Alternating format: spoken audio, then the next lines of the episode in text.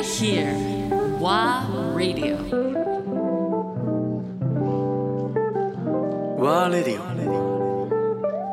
川瀬直美アンドレア・ポンピリオン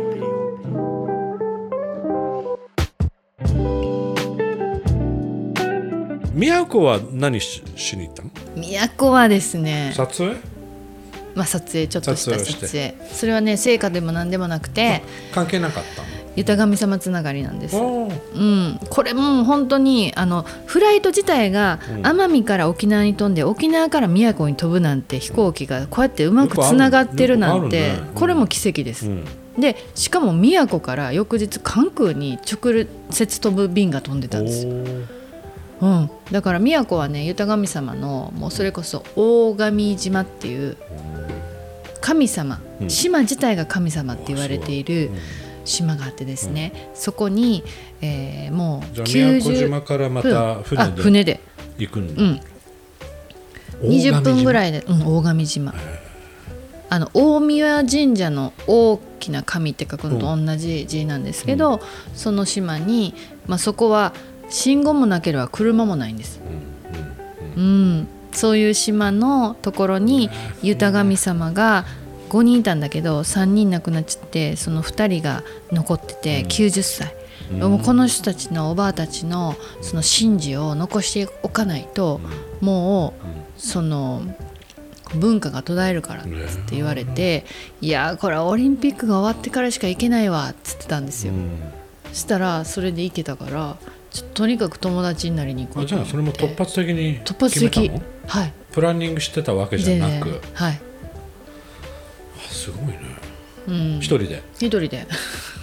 それも宮古に到着したら全然知らない人に会わなきゃいけないですよ。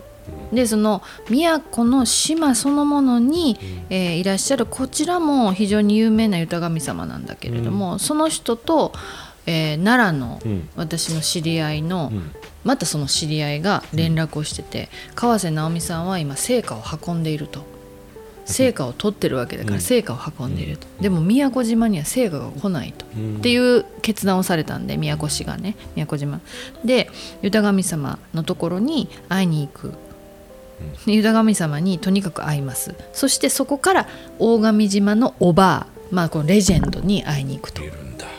おばあが。おばあがいるんです、そしたらおばあに会える資格をまずは宮古島の豊神様の OK をもらわなきゃいけないわけですよ。そこをクリアしなきゃいけない。そう。でも私その人が誰かもわからないし、とにかく空港に行けば会えるからって言われて、で空港宮古島 まあその座間味に別れを告げ宮古に飛んだんですけど 宮古の空港で誰かなみたいな。で宮古の空港ではい。豊神様に会える。が会えるって言ってきそういう情報だけが来て工場に来てると。うん来てやけどどう見ても多分あの人やな。だけど男の人やな。ああれ？うん。ってじーっと見てたらで向こうも見て。目と目が合い。ですよね。っていう感じで。え旦那さん男旦那さんやったんあです。旦那さんだね。豊神様の旦那様でで乗ってみたいなんで。うん。乗ってで行ったらもうそこから夕方ぐらいに着いたんですけど夜中12時ぐらいまでずっと神様の神棚の前で その豊神様とずっと向き合って神様の声を聞いてました。もう私あの昼前までざまみにいたんですけど と思いね炎天下で撮影してました。もうフラフラになってですね。でもそのなんか4時間ぐらいの時間の中でうん豊神様の信頼を得てですね、分かりました。あなたが来た理由は成果を都に運んできたんですねって。うん。言われで明日おばんのところに行きましょう。でまずは今のこの時間から神事のためのものを揃えなきゃいけないのでってこういろんなところになんかどうやら電話してるんですよ。うん。夜中ですよ。夜中に電話してるの？で朝じゃああなたは朝あのフェリーの時間があの8時とかやったから、まあ、7時とかにここに来てくださいと。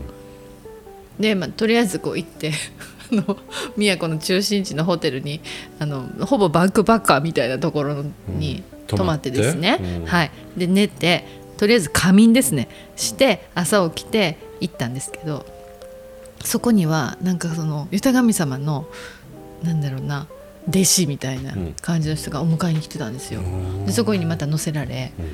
で行ってで行ったらなんかもうタイやなんかヒラメやじゃないですけどいろんなこう果物やらがもうね。揃ってるんですよ。その多分ね弟子たちが揃えてるんですね。でまず一個大事なのはあなたはつなぐ人だからこう木綿の反物は絶対用意しなきゃいけない。うんでその木綿の反物を家へ探したら家探したらあったからこそれを持っていきなさいと。うん。で島に渡りましたと。ほんでそしたら島に渡った途端に、まあ、私奄美じゃないですかルーツが。うん。奄美は蝶々が神様なんですよ。うん。であの蝶がブワー来たんですよ 私の元に。ほうほうほうほで島そんな歩いてすぐのとこなんですけど、うん。ここビューっとこう歩いてい行ったら、ううん。あの顔のもうしわくちゃになってるおばあちゃんが、うわーってこう寄ってきて私にブワー触るんですよ、この人だったんですよおばあが。はあすごい。すごいすごい。でそのおばあのところの横の隣にいるおばあの家からもおじいが顔出してもうほんまになんていうのかなポリネシア顔の、もうシワのすごい綺麗なおじいとおばあがいて「まあ、こんにちは」とかって言いながらその奥にどうやらその神棚みたいあなところがあってうん。でそこに連れて行かれでおそのおばあちゃんつまりの生き残りのおばあのユタの人たちに右と左からブワー触られて私。とにかく触られてう、ん。で宮古のそのクリアした有名な豊神様が「珍しいよ」って。おばあたちが喜んでるって。珍しいな。うん。もうすぐ分かるんですって嫌な人は。うん。でもなんかもう蝶々みたいに寄ってきて、私に触れてくれてちょっと泣きそうになって。う、ん。でおばあに「あんた神様みたいね」って言われたんですよ。私にはアマテラスがついてるけどあんた神様みたいね言われて。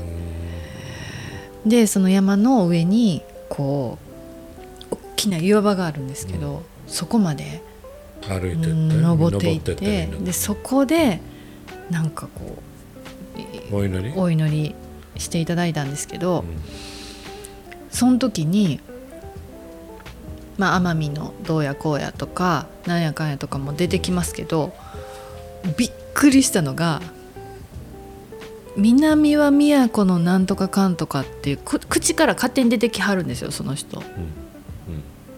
南は都のどうこう北はアイヌのどうこうって言ったんですよ。